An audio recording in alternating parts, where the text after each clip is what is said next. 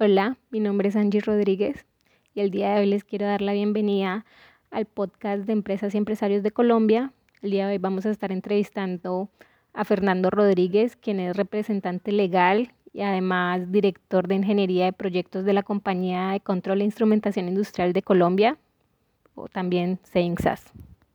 Bueno, y pues vamos a empezar dándole la bienvenida. Bienvenido, señor Fernando. Muchas gracias por su invitación, Angie. Muchas gracias a usted por aceptar y por estar acompañándonos hoy aquí. Ok, primero me gustaría preguntarle qué es CEINSAS, cómo trabajan, en qué sectores se desarrollan. Claro que sí. Eh, CEINSAS es una empresa que se dedica a la comercialización de instrumentos industriales. Somos una empresa que importa, vende y pues, suministra equipos de instrumentación industrial, equipos de automatización enfocados a mejorar los procesos de las empresas. Gracias. Es un terreno bastante interesante y ¿cómo han afrontado ustedes las dificultades para el desarrollo de esta empresa? Bueno, eh, la empresa pues eh, ya desde 1993 que fue fundada, pues lleva mucho tiempo ya en el terreno. Y han habido muchas situaciones. La primera de ellas que nosotros recordamos fue eh, la crisis económica que hubo en 1997, 1998. En esa ocasión, pues la crisis fue crítica, se cerraron varios bancos, Bancoquia, se cerró Gran Ahorrar, se cerraron muchos bancos y hubo muchos problemas. Y aparte de eso, tuvimos situaciones como, como que nosotros tuvimos dificultades con la DIAN por malos manejos de un contador, eh, presentó malas unas cuentas y nos embargaron las cuentas, o sea, hubo una situación muy crítica. Eso duró prácticamente un año en crisis crítica y junto con esa crisis pues vino la desbandada de algunos eh, socios de la empresa que fueron a buscar otras eh, oportunidades.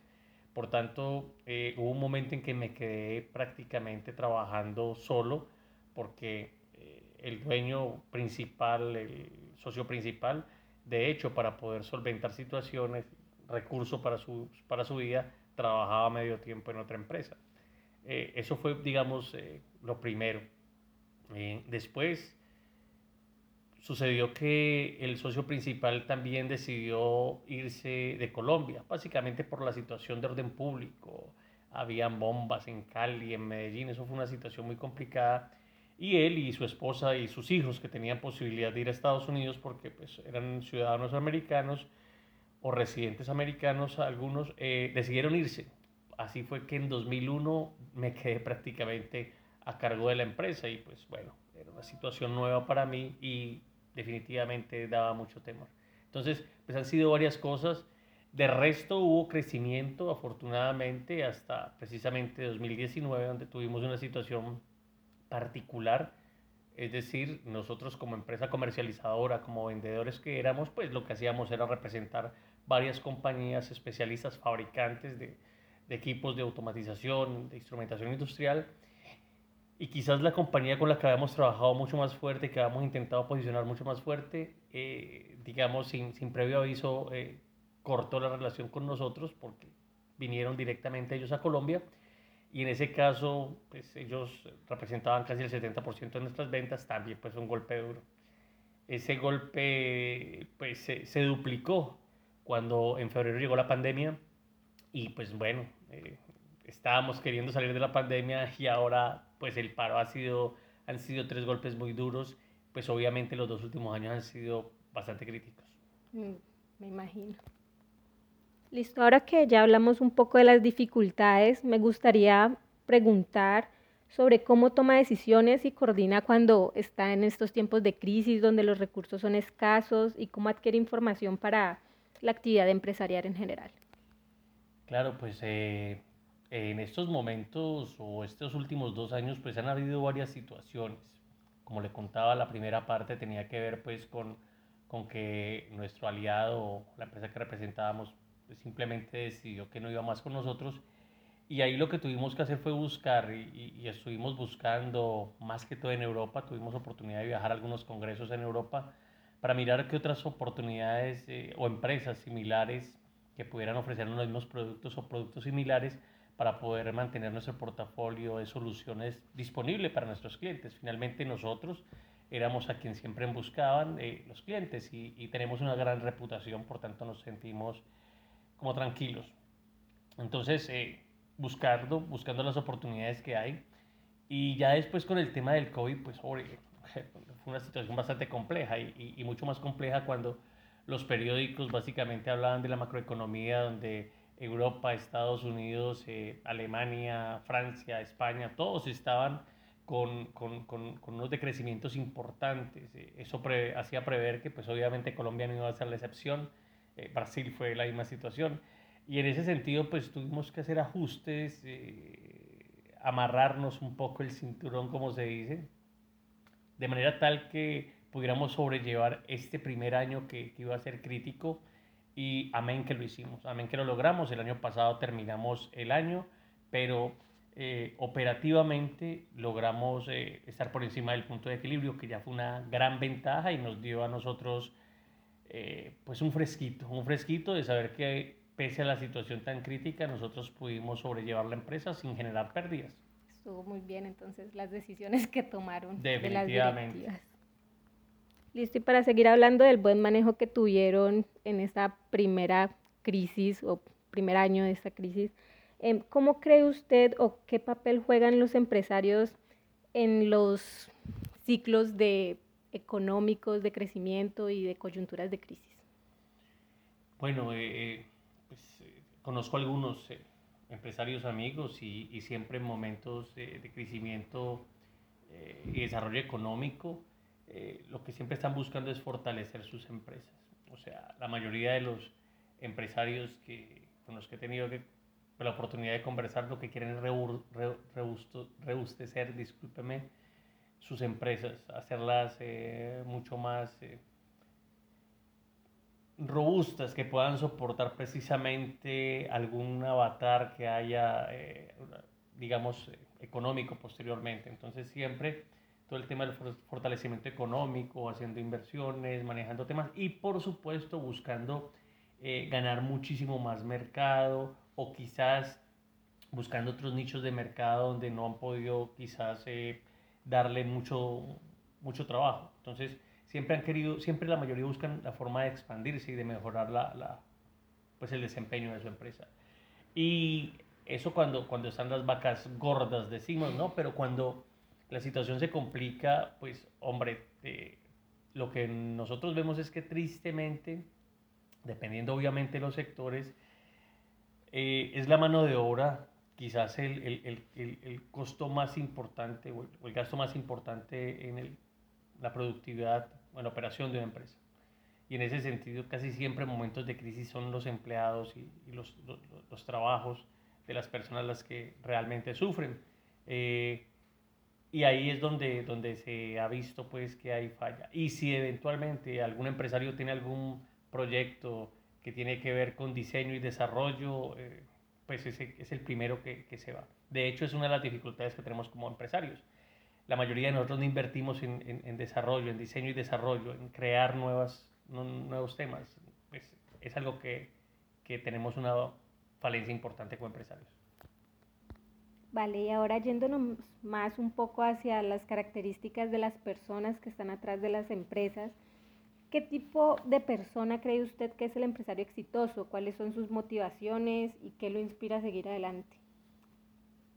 Pues indudablemente un empresario exitoso, bueno, en este país hay empresarios exitosos de todo tipo. Eh, es un tema que no es tan sencillo pero pensemos eh, eh, en, los empresarios que son exitosos y que son gente positiva, ¿no? que son los empresarios que queremos siempre. Yo creo que, un empresario exitoso es una persona que primero que todo está buscando el bien para su comunidad, independientemente de cómo pueda aparecer ante sus colaboradores. Un empresario exitoso regularmente está buscando que su equipo de trabajo ¿sí? funcione correctamente, que su equipo de trabajo sea lo más productivo posible, pero aparte que la labor que realice sea eh, comercial, sea eh, de producción, sea de servicios, pues se realice generando pues un beneficio para el cliente. Eh, es perseverante, es perseverante y tiene la posibilidad regularmente de estar metido en muchos roles. Digamos que son pocas las empresas, más que todo empresas muy grandes donde eh, un empresario ya simplemente tiene una empresa y, tiene una gran cantidad de, gran equipo de trabajo que le soporta todas las necesidades empresariales y, él solo se dedica, digamos, a, a, mirar, ¿no? La mayoría de los empresarios aquí están pendientes de su empresa, pendientes de las cosas y mirando cada oportunidad para mejorar, para crecer y para sacar adelante tanto la empresa como su equipo. A veces suena muy romántico, pero de verdad, no hay una empresa que, no, que funcione sin, sin personas. E, e, es algo que es necesario y con personas buenas. Entonces, seguramente ese es el empresario típico, la gran mayoría de empresarios eh, buenos y exitosos que pueden haber en Colombia. Vale, y ahora para irnos por un lado un poco más personal, si me lo permite, me gustaría preguntarle cómo un empresario como usted maneja el tiempo, el dinero y la prioridad que asigna en el negocio frente a su vida familiar y social. Bueno, esa es una de las dificultades más altas que tienen las personas, porque eh, por un lado estamos muy claros de que deben haber prioridades en la vida y que la prioridad esencial debe ser la salud de, la salud de cada quien, eh, después la familia y después el trabajo. Y en alguna ocasión escuchaba yo eh, un autor, olvidado ahorita mismo su nombre, pero decía, bueno, ¿quién no quiere lo mejor para su familia? ¿Y quién, buscando lo mejor para su familia, no va a trabajar 20 horas si es necesario seguidas para buscar ese aquello que requiere su familia para cumplir sus necesidades.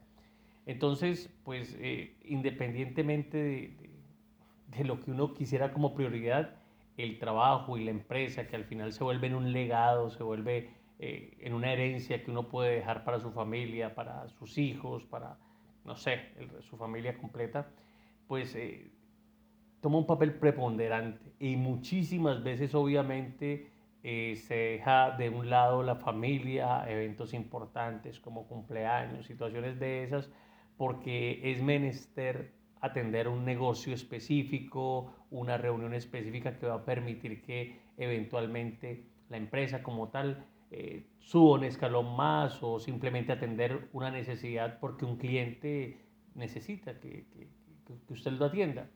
Y muchas veces como eh, dueño de la empresa o representante de la empresa o, el que tiene el cargo más alto de la empresa, pues tiene que atender para dar esa tranquilidad, esa confianza y para tomar decisiones finalmente.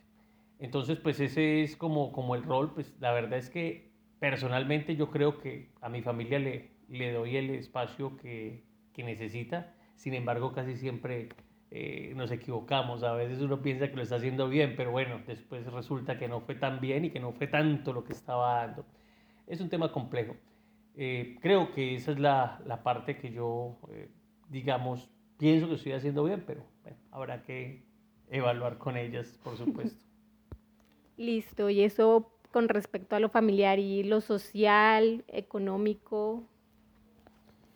Bueno, en temas sociales, pues no hay tiempo para, para tanto, ¿no? Al final, eh, desde el punto de vista empresarial, eh, vamos empezando a hacer nuevos amigos, los amigos son eh, o clientes o, o, socios comerciales, y, y, al final digamos que, que, que, hay una nueva ronda de amigos que finalmente, obviamente se disfrutan, pero, pero hacen parte del tejido empresarial básicamente, ¿no? Eh, eso desde el punto de vista social, y más bien se deja como en un lado, en una esquina muy pequeña, que esos otros amigos que no tienen nada que ver con la empresa, eh, amigos pues, de antaño regularmente o, personas que no hacen parte del círculo.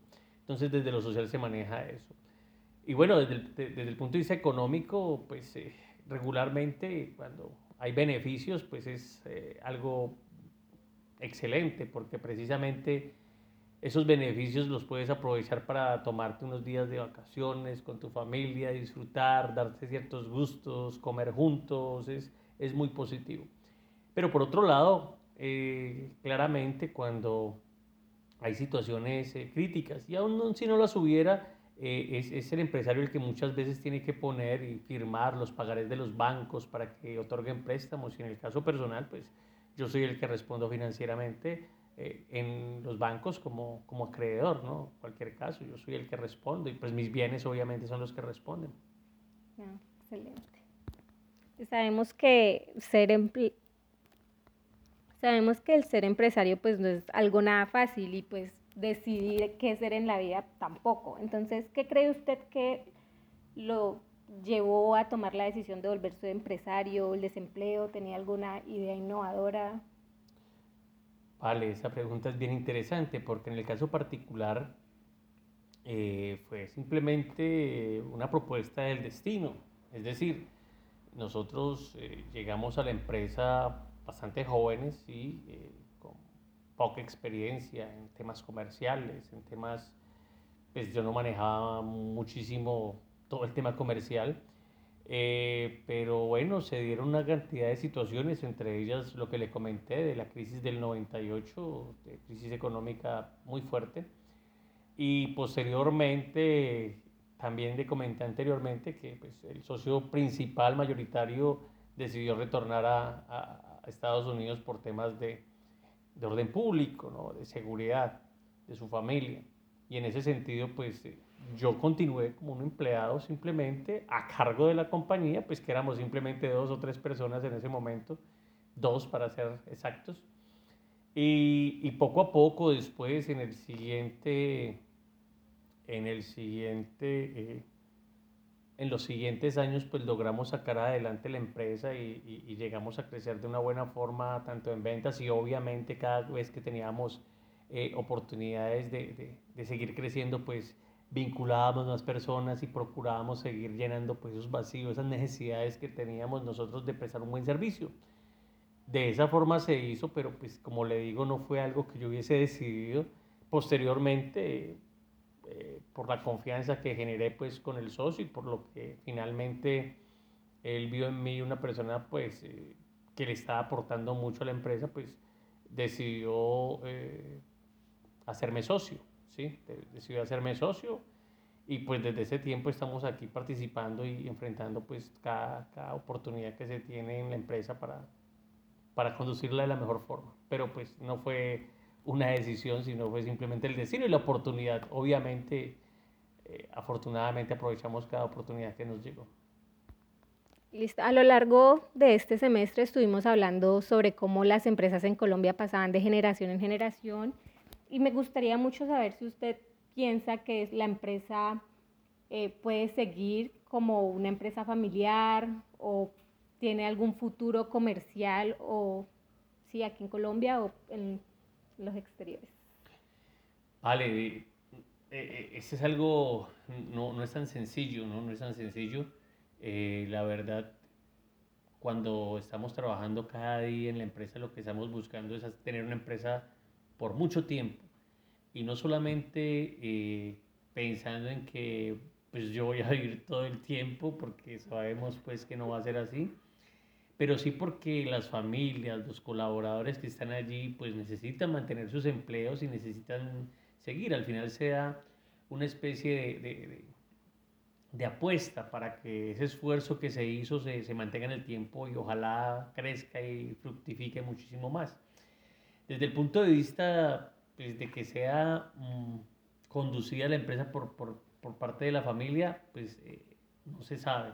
No se sabe porque pues obviamente eh, los hijos, cada quien tiene su propia forma de pensar, su forma de ser, y quizás muchas veces pensaba yo en alguna ocasión que el simplemente imponer a un hijo, imponer a, a, a, un familiar dentro de una empresa, pues no era lo correcto, sino existía per se como eh, ese deseo, ¿no? Como tener ese deseo por parte de algún familiar, sea hijo, sea hermano, de realmente querer y aparte de eso tener la casta y la capacidad y el compromiso para aprender, ¿sí? Es un tema que no es sencillo. Entonces, pues no sabemos, eh, eh, mi socio Marino como tal tiene sus hijos, ya están grandes, radicados en Estados Unidos, con carreras, uno es economista, eh, la otra creo que es administradora, mm, algo así, no recuerdo ahorita mismo, pero pues tienen sus vidas ya y sus matrimonios en Estados Unidos es muy poco posible que vengan. Y por el lado eh, mío, no tengo tanta certeza tampoco. Mis hijas están todavía jóvenes y no veo todavía muy claro que, que, que, tengan el deseo. Aunque apareciera que alguna tiene el deseo, pues aún no se sabe realmente a dónde va a llegar. Por tanto, no se sabe. Lo que sí quisiera, obviamente, es que la empresa no se acabe y, y, y, y es algo que permanentemente estamos haciendo. Eh, actualmente estamos procurando hacerle coaching, hacerle un acompañamiento precisamente a algunos colaboradores que, que, de hecho les hemos dado alguna participación en la empresa, pues valorando su esfuerzo, eh, su lealtad, eh, su trabajo, ¿sí? Y lo que buscamos es que ellos logren, tengan la capacidad precisamente de, faltando nosotros, mantener la empresa viva y ojalá creciendo muchísimo. Me alegra mucho, espero que la empresa siga adelante por muchísimo más tiempo y pues, ya se nos está acabando el tiempo, entonces muchísimas gracias por tu entrevista. Gracias a usted y nada, éxitos en su materia, que saque un 10. 5. Gracias.